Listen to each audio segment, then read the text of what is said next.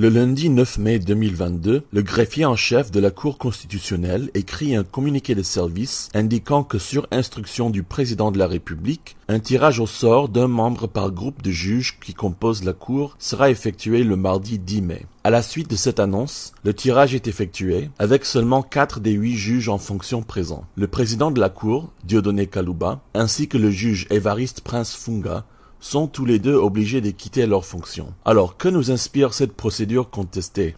Bonjour, vous écoutez le onzième numéro de la saison 2 de Ponajek, la capsule audio du groupe d'études sur le Congo et des son partenaire de recherche en RDC, qui tente d'éclairer les questions d'actualité congolaise. Je suis Joshua Walker, le directeur de programme du GEC. Nous sommes le vendredi 13 mai 2022. Cette décision de passer au tirage au sort maintenant a surpris beaucoup d'observateurs de l'actualité congolaise. Et presque au moment que commence à circuler cette information, Jeune Afrique publie un article sur la volonté du président Félix Tshisekedi de remplacer Évariste Prince Funga et Dieudonné Kalouba à la Cour constitutionnelle. Selon cet article, ce dernier, alors président de la Cour, serait devenu un juge trop indépendant et ne serait plus supporté par les proches du chef de l'État. On lui reprocherait notamment la décision de la Cour constitutionnelle de se déclarer incompétente pour juger l'ancien premier ministre Matata Ponyo dans l'affaire Bukanga-Lonzo. Étrangement, le résultat annoncé du tirage au sort confirme le verdict donné par Jeune Afrique avant le tirage au sort. Dieudonné Kalouba et Évariste Prince Funga sont remplacés. Sur les réseaux sociaux, certains crient au trucage,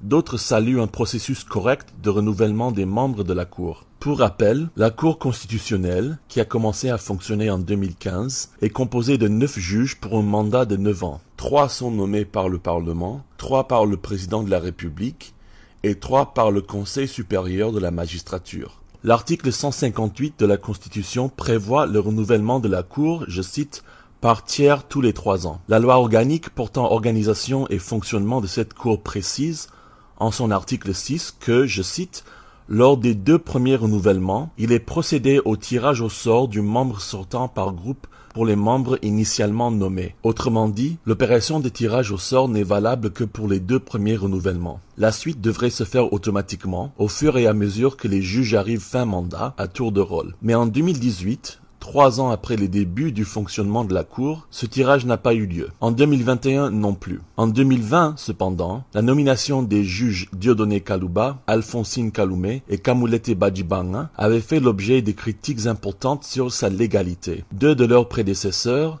les juges Noël Kilomba et Jean Ouboulou avaient été nommés à d'autres fonctions en dépit de leur volonté, alors que le président de la Cour de l'époque, Benoît Luamba, a, lui, démissionné dans des conditions floues. Alors, pourquoi le tirage au sort est-il organisé maintenant, en 2022, date qui ne correspond pas aux échéances de renouvellement prévues par les textes? Silence total du côté de la communication de la présidence de la République sur la question. En plus, avec seulement 4 sur 8 juges présents, la Cour ne semble pas avoir respecté l'article 90 de la loi organique qui stipule que seuls deux membres peuvent être absents pour siéger valablement et délibérer. Tout cela fait redouter des objectifs politiques comme en 2018 et en 2020. La Cour est une des institutions clés dans le processus électoral. Elle valide les candidatures, connaît du contentieux des résultats et proclame les résultats définitifs des élections présidentielles et législatives. En fait, pour des raisons politiques, depuis l'entrée en fonction de la Cour en 2015, le renouvellement légal par le tirage au sort n'a pas, avant cette semaine, été le mécanisme principal pour le remplacement des juges.